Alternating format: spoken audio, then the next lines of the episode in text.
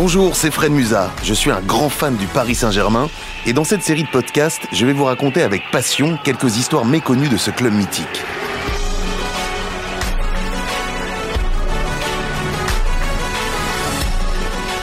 Paris est magique, ce podcast donne vie à la mémoire du Paris Saint-Germain.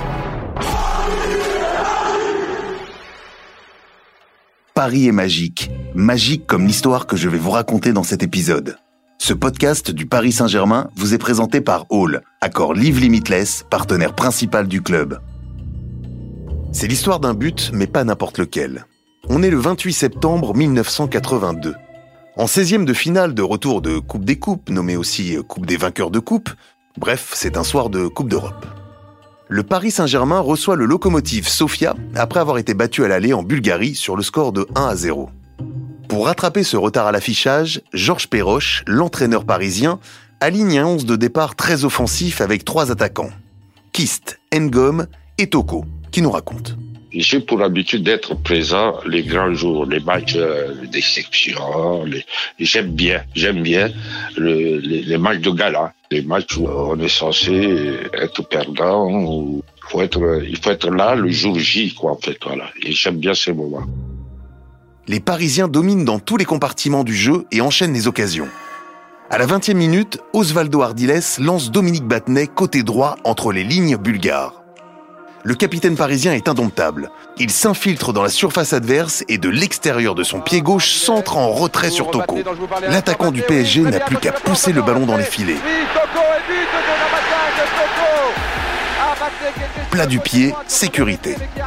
C'est arrivé euh, dans l'axe devant le but et puis bon, ben, j'étais là. Euh, il y avait la pression, donc je me suis appliqué à bien appuyer le plat du pied forcément de sorte que, bon, que même s'il touche le gardien, il y a plus de chances que ça rentre pas, en fait. Voilà. C'est l'histoire d'un but qui ouvre le compteur du Paris Saint-Germain sur la grande scène européenne. On me le rappelle, et puis bon, ben maintenant, ouais, ça me colle au dos comme si, euh, bon, ben, ça, fait euh, mon titre de gloire, quoi. 1 à 0. Ce but remet les équipes à égalité sur l'ensemble des deux matchs. La rencontre s'annonce palpitante pour les supporters du Parc des Princes venus en nombre. Ils sont près de 32 000 pour assister à la première rencontre européenne du club à domicile. Au retour des vestiaires, une mauvaise relance parisienne dans l'axe offre à Sofia sa première occasion. Marco Bogdanov, d'une frappe en pleine lucarne, crucifie Dominique Baratelli, le gardien du PSG, et porte le score à un partout. Stupeur en tribune. Les Parisiens doivent maintenant inscrire deux autres buts pour se qualifier.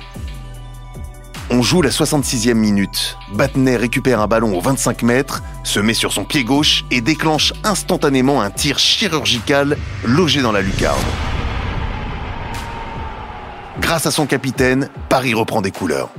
C'est l'histoire d'un but qui en appelle un autre, encore plus beau, encore plus aérien, un but acrobatique. Il reste moins de 10 minutes à jouer dans le temps réglementaire. Esselé dans le couloir droit, Pascal Zaramba enroule le ballon au point de pénalty. Toko est encore là pour reprendre le centre. Cette fois, au milieu de quatre défenseurs bulgares, il s'envole, déplie son 1m87 et frappe le ballon d'un magnifique ciseau retourné qui laisse sur place le gardien et met le parc en ébullition. Avec ce troisième but complètement fou, Toko libère le Paris Saint-Germain et lui permet d'accéder au huitième de finale de Coupe d'Europe.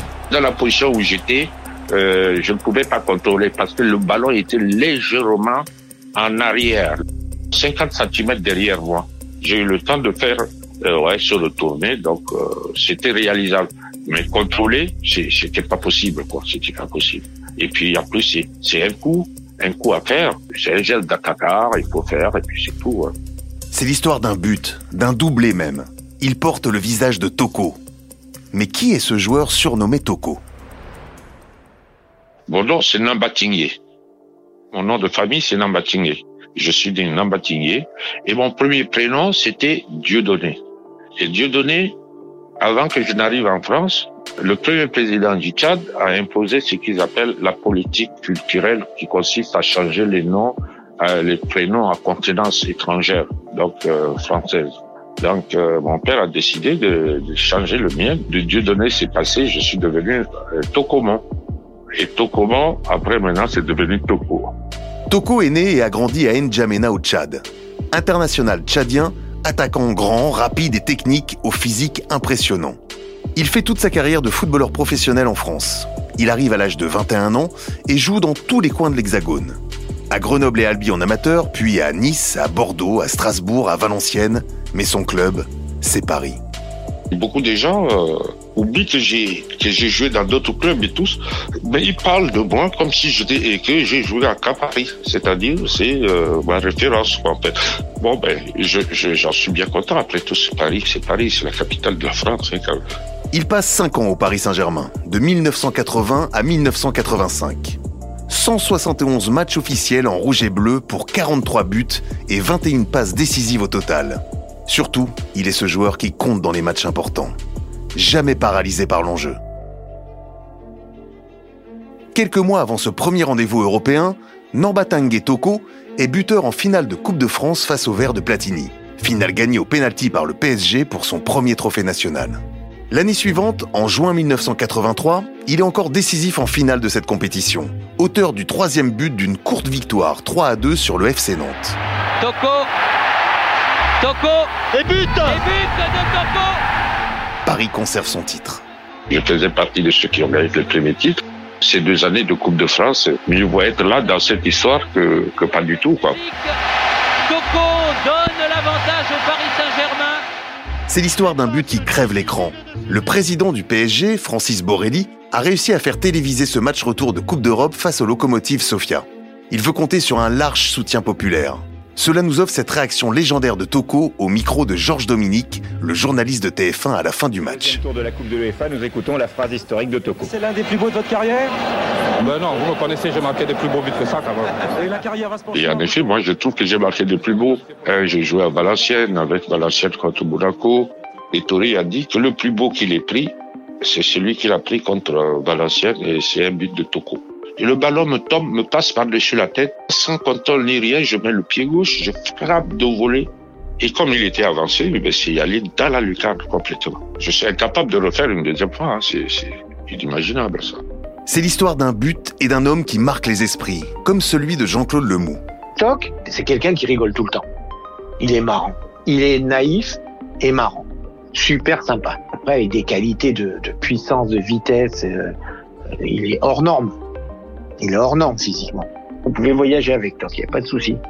Il pouvait rien vous arriver. Puis dans sa façon de parler après un interview, il va dire euh, j'en ai marqué des plus beaux, des choses comme ça parce que, mais parce que c'est, To- c'est, c'est Toc, il est, brut, il est nature, il, il cherche pas à, ce qu'on dise plein de choses bien sur lui. Il est comme il est. Puis point, il faut le prendre comme il est.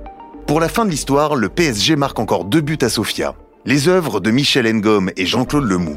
Victoire 5 à 1 pour cette rencontre historique. Tokomon Nambatangue restera à jamais celui qui a marqué le premier but européen du Paris Saint-Germain. Pour poursuivre ce moment magique, je vous propose de partager ma rencontre avec Jean-Marc Pilorget. Dans l'entretien qui suit, il nous parle de Toko, nous partage son souvenir et ses anecdotes. Bonjour Jean-Marc Pilorget. Bonjour Fred. Je suis ravi de vous accueillir ici au Pullman Paris-Montparnasse. Euh, on va revenir ensemble sur le premier but du Paris Saint-Germain sur la scène européenne. Il est l'œuvre de celui qui fut votre coéquipier en rouge et bleu, euh, à savoir l'attaquant Toko. C'est un soir de Coupe d'Europe, un soir de septembre 1982. On est évidemment au Parc des Princes. Et c'est surtout la première participation du Paris Saint-Germain sur la scène européenne. Est-ce que vous vous souvenez déjà, je sais pas, de l'ambiance, de ce que vous avez mangé le midi, le soir, de, de la température? Euh, pour le repas du midi, je vais euh, laisser ma place à quelqu'un d'autre parce que j'ai aucun souvenir. Maintenant, euh, par rapport à l'ambiance du, du, du terrain, euh, bah, je pense qu'on n'était pas forcément habitué à avoir des, des, un stade euh, un peu garni. Et je crois que le, public parisien était, était venu assez nombreux. Le stade n'était pas plein, mais assez nombreux. Je vous dis ça parce qu'on a eu l'habitude de jouer dans des stades vides, donc euh, c'était déjà important pour nous. Et, et, et le, le- ce match, on avait on avait le, le match aller en, en mémoire, on avait fait plutôt un bon résultat et on était déterminé surtout à essayer de passer ce premier tour. Alors sur la saison euh, 82-83, justement, le Paris Saint-Germain euh, forte sa victoire en Coupe de France en 82 et engagé en Coupe d'Europe. Euh, C'est une première pour le club, euh, pour son effectif dont vous faites partie.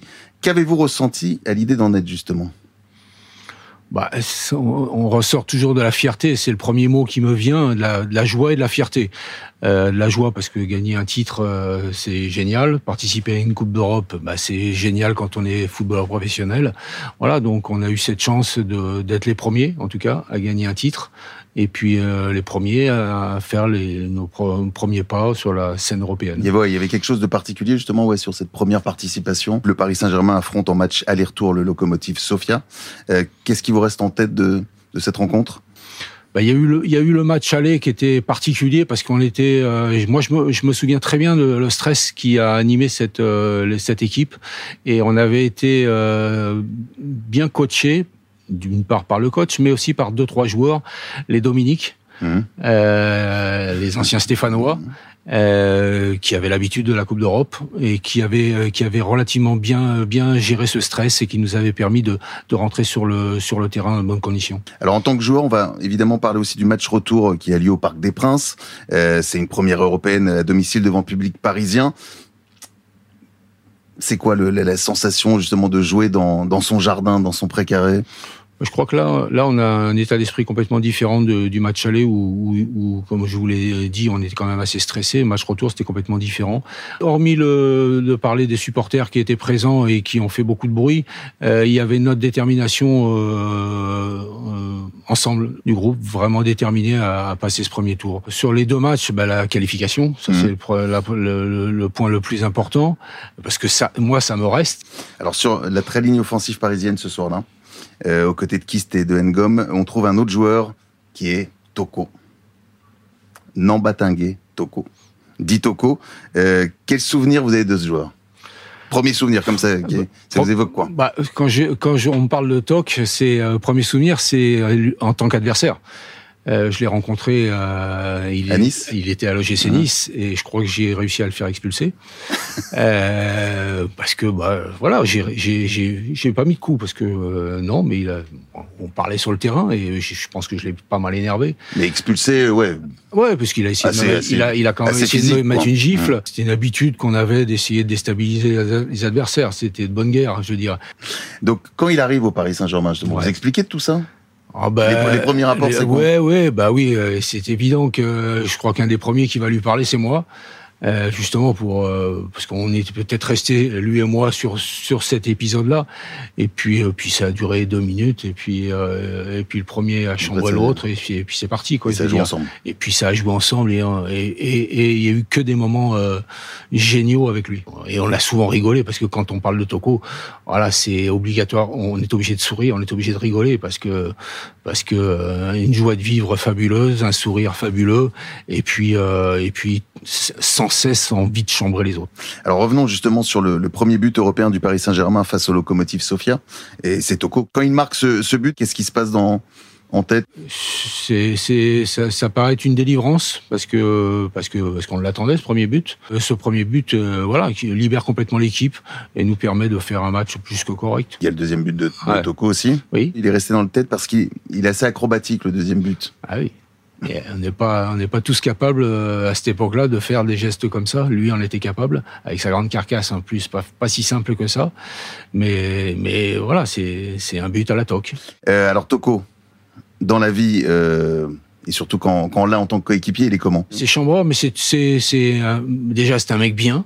Euh, c'est un gentil garçon. C'est un, un, un homme tourné vers les autres.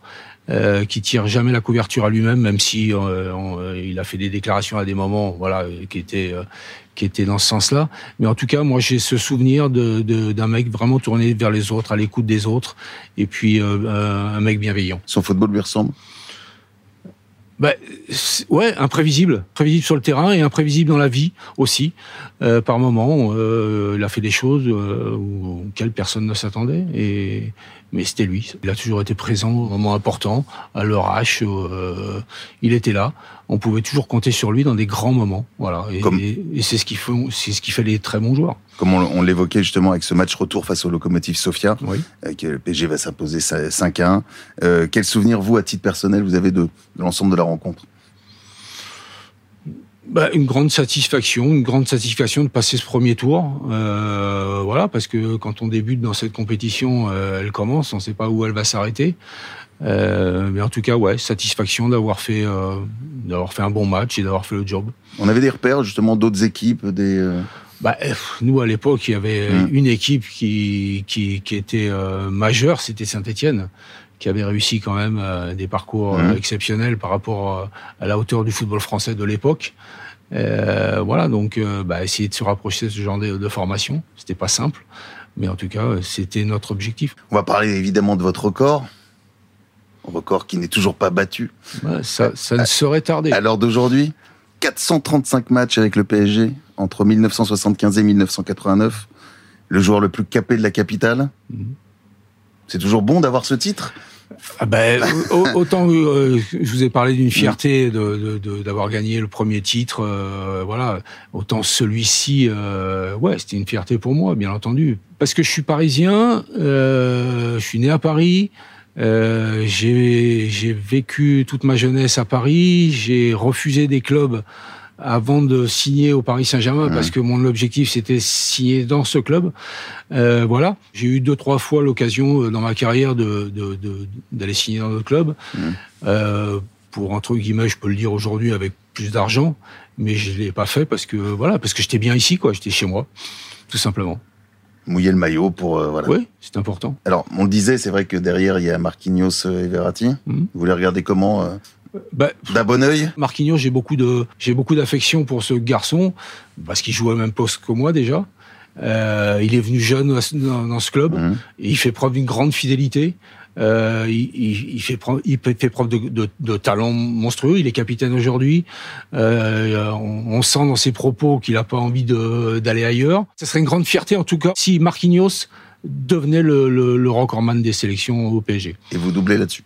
Oui, puis ça me ferait plaisir de voir un garçon comme ça qui entre guillemets, voilà, me ressemble un tout petit peu. Voilà, euh, prendre cette place. Est-ce qu'on peut avoir une anecdote qui a jamais été euh, divulguée sur votre carrière au PSG Quelque chose qu'on ne sait pas?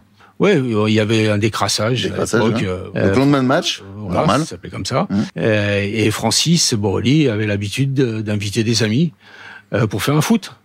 Voilà, un 4 Mmh. Et donc on jouait, euh, on faisait des 4 avec euh, avec euh, les personnes qui étaient là. Donc euh, j'ai en souvenir d'avoir fait un 4 avec Jean-Paul Belmondo qui voilà. débarquait. qui débarquait dimanche matin pour faire un foot tout simplement. Normal. Voilà, avec avec nous. Voilà, Merci beaucoup, Jean-Marc c'était un plaisir. C'était un plaisir de vous avoir, de, de revivre tous ces moments, toute cette histoire du club.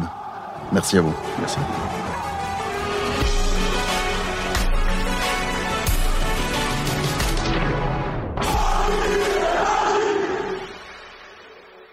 Paris Magique est un podcast du Paris Saint-Germain présenté par Hall, accord Live Limitless, partenaire principal du Paris Saint-Germain, qui vous garantit le meilleur prix pour vos séjours hôteliers sur hall.com. Je suis Fred Musa. Ce récit est écrit par Mélina Boetti et produit par Bababam.